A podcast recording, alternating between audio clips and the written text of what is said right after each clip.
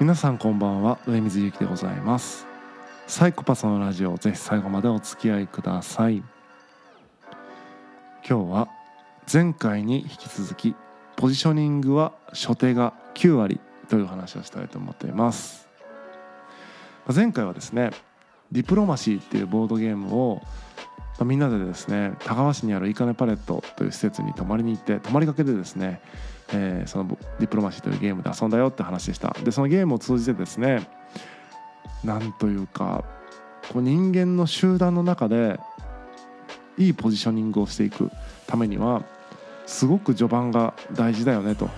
で特に初手大事だよねと思いましたっていう感想を話しました。でそれは、えーと、ゲームからですねまあ人生全般に通ずるなとも思ったというところまで前回話したんですけどもじゃあ具体的に僕の人生の初手まあいろんな集団に入っていくわけですよね。保育園に入ったりとか小学校に入ったりとかでまあ誰もが経験すると思うんですけどもそういういろんな、えー、集団に入った初手序盤の動きっていうのが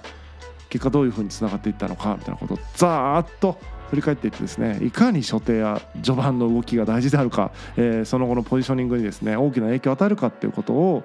えー、まあ、一経験でしかありませんけれども振り返っていきたいなというふうに思っています。まず最初のですね、えー、集団生活は保育園でした。これはね結論から言うと初手をミスったという感じですね。で初手をミスったっていうか無理ゲーだったと思います。えー、っとね僕は4年4年生じゃない4歳の途中で入ったんでもうかなりね中の空気とか力関係とかがはっきりしているところにまして集団生活をしたことない自分が突然放り込まれてどうしていいかわからないっていう感じでしたね。なので保育園は本当にもう常に不安どう立ち回っていいか分かんないし、まあ、唯一ね最初に話しかけてくれた子がいたんですけどもその子とずっと過ごすことでですね命拾いはしましたけども決してねあののびのびとして、えー、過ごした保育園時代ではなかったですね。肩身の狭い常にビクビクしながら過ごした、えー、数年間だったかなと思います。次、えー、小学校1年生。これはですね保育園と違ってねみんなその入学式でせーので入るんで、まあ、そんななんていうのスタートの不利みたいなのはなかったんですけども、まあ、保育園時代のですね立ち回りを引きずっててですねいまいちスタートで何をしていいかわからないっていう感じになりました。で、えー、何をしていいかわからないので初手、えー、序盤をほとんどですね何もできずにとても影の薄いえー、存在として過ごすことになりました。別にね影の薄いことが悪いとは思わないんですけども僕の性格上ですねあのあんまレールに乗れないというかちょっとずれてるところがあるんで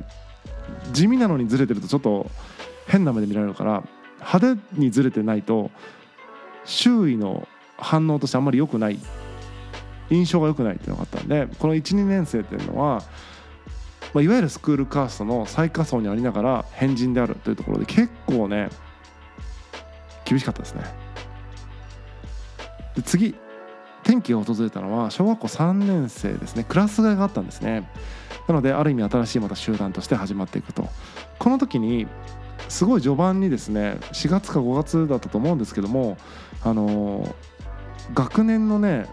もうガキ大将みたいなスクールカーストの頂点みたいな人とたまたま昼休みのサッカーを通じてですね仲良くなったんですね。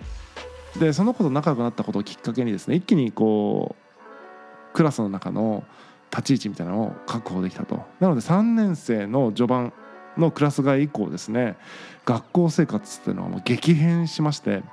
まさに初手3年生の初手序盤でうまく立ち回れたことによるポジショニングによってその後の学校生活がすごくね、えーと、自分らしくというか自由に立ち回れるような感じになったなと思ってます。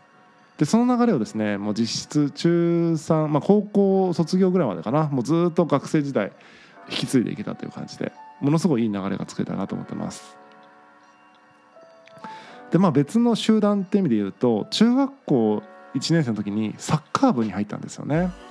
でこれは、えー、と失敗しました、えー初めてのね今度先輩後輩みたいなのが縦社会みたいなのが結構強烈にある感じで小学校の時に2校上の人って普通に仲良くしてたんだけど中学校に入った途端やっぱ上下関係がきつくなって、まあ、上下関係の中でどう立ち回っていいのかっていうのが分かんなくてですね結構先輩から厳しめに怒られましたね。失敗って感じ。同級生とはうまくやってたんですけどもやっぱりその縦社会みたいなところに結局適応できないまんま引退まで行っちゃいましたね。だからあんまりいい感じじゃなかったなっていう記憶ですねサッカーは。やっぱ初手序盤でしっかりとリズムをつかめてなかったみたいなのが3年間尾を引いたなっていう感覚があります。で高校ですね。これはね人生でもこう稀に見るねとても順調な3年間だったなと。でこれまさに初手序盤がすごく良かった。入学する前から高校時代は僕もバンド活動に捧げるって決めてたんでもう全ての最優先をバンドに置くということをしたんでそれがね、えー完全に実行できたなという感じでした。入学早々ねバンドメンバーを探して、え1学期の間にはもうライブができる状態になって夏休みにはもうその同級生のバンドでですねライブをしたら他校の生徒ともつながってみたいな感じですごい好循環に入って高校時代はですね本当社交的な、えーいろんな田川中のいろんな人、まあ、田川に限らずですね筑豊ですね飯塚市直方市の人とかともつながってかなりね広い交友関係が持てたそしてまあバンドをしてるというところでですねあの一応特別扱いしてもらえるというか人として見てもらえるというかねあのモブキャラではなくてあの一人の名前のついたキャラクターとして関わってもらえるというポジションが取れたっていうのはすごくねあのやっぱ序盤の動きが影響したかなというふうに思ってます。なのでとてもいい高校時代でした。で次高校卒業後ですね、えーこれも初手大ミスりですね。まあ厳密には高校の終わり頃に、えー、とちょっとミスったっていうのがあるんですけども、まあ、その流れで卒業後ガタッとねバンドが解散したいってことで初手でですね結構絶望的な半年の何なんだろうこの人生みたいな半年を過ごしたことによりですね。えーっと高校卒業してから3年4年いなかったかな？3年弱ですね実家にいながらフリーターをしてたんですけどもその3年半結構地獄暗黒時代でしたね。初手が暗黒だったんでそのまま暗黒を引きずったって感じでした。でそれをね切り替えたのがやっぱり次のまた集団集団生活というか次の社会生活ってことで、え福岡市に移住したんですよね。21歳かな、まあ、大学は行ってないけどあれで言うと大学4年生ぐらいの年齢の時に、あのー福岡市に移住しました。でこれはね初手がうまくいったんですよ。たまたまマンションの管理人さんがすごくいい人でなんか僕に何の関係もないのにね説教してきてですね「えーお前は何しに福岡に来たんだ」みたいなことをあのすごい詰められてですね。そうか。自分はバンドしに来たんだと思ってその足でライブハウスに行ってみたいな感じで初手でですねあのーなんかそうやってアクションを起こせたことで音楽生活バンドマン生活みたいなのがすごくスムーズにスタートを切れて福岡に来てからですね。でそこでいろんな人とまたつながって、えーということでその福岡に来てからのうん次専門学校に行くのが27なんですけど、まあ、約56年間っていうのは初手が良かったこともあってですねすごく人に恵まれたしまたそのポジショニングがやっぱ良かったんで人にも恵まれやすいですよね。その対応として人として見なされやすいポジションが取れたってことですごく快適な5年間6年間での創生だかなと思ってます。で次にね専門学校に行きました。27歳で作業療法士のですね。でこれもね初手めちゃくちゃめちゃくちゃ頑張って、え1年生の前期で結構人生で初めてもう死ぬほど勉強してもうなんていうかテスト何科目あったか分かんないけど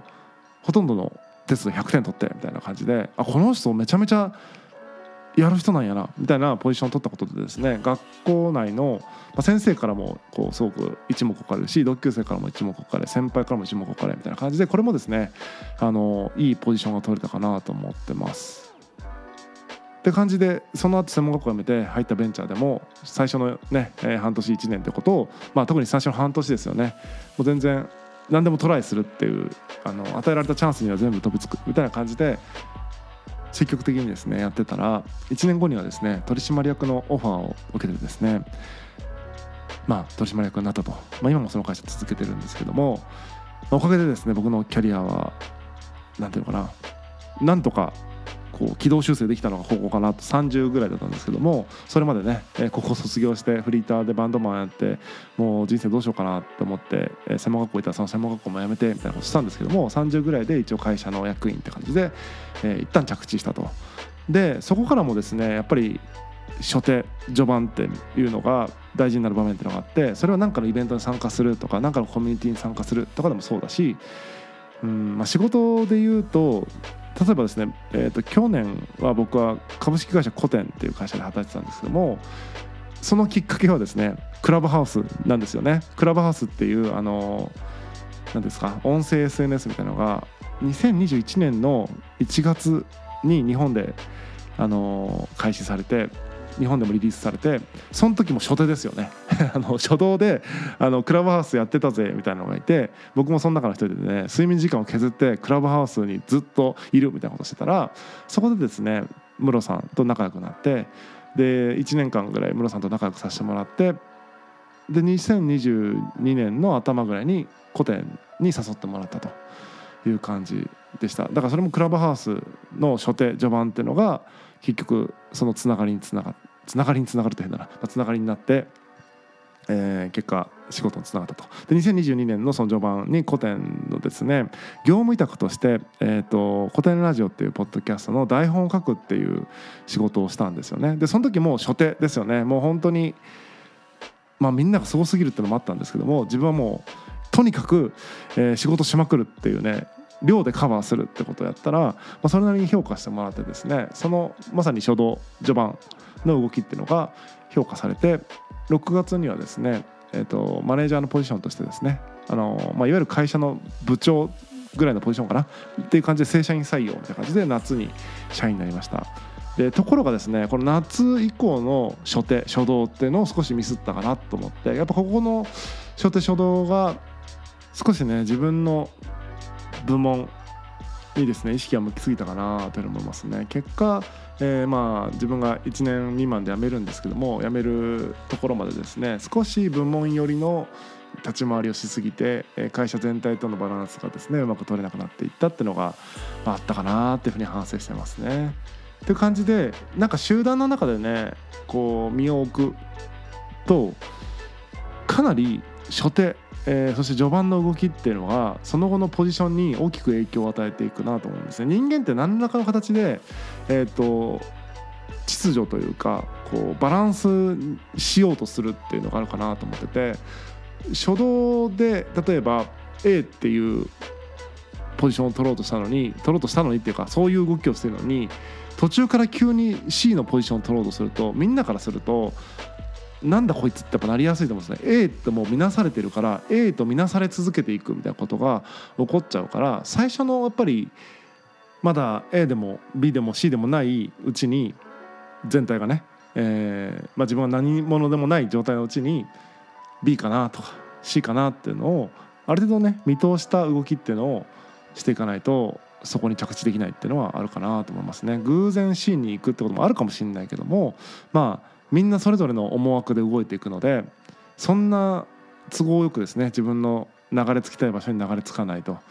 しっかりとね、えー、最初のうちからこのコースに入っておかないと、えー、C には流れ着かないよなみたいなことを見通したポジションの取り方を意識していくと。でそれは序盤の方がですねまだ固まってないんで全体がまだ柔らかいというか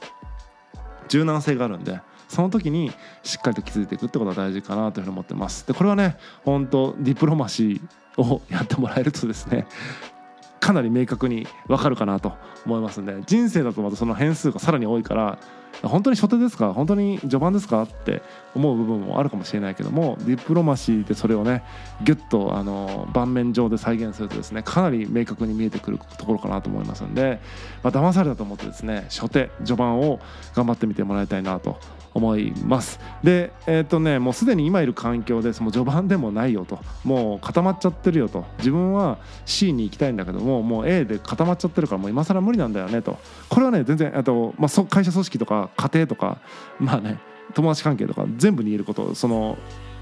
他者が関わっているまあ関係性の中にあるものって大体何らかのバランスにもう陥っているので序盤過ぎちゃうと結構ポジション変えるの難しいと思うんですよね。ものすごいこうイベントが起こるなんかすごい事故が起こるとかものすごい喧嘩をするとか分かんないけどあの天変地異みたいなことを起こさない限りそのバランスが一回柔らかくならないと思うんで、まあ、天変地異を起こしてもらうかもしくはですねやっぱり新しいコミュニティに何らか参加するみたいなこともいいかなと思いますね。えー、初手から始められるやつをなんかそういうアクションを取ってみるといいかなと思います。なのでとにかく今もうニッチもサッチもいかない硬直してるって人は、ま、新しいコミュニティないし新しいことを始めて初手序盤をまあ思いっきしね、あの、頑張ってみると。これでもかっていうぐらいね初手序盤を大事にしてみるっていうのをやってみてほしいなと思います。本日は以上です。またお会いしましょう。さようなら。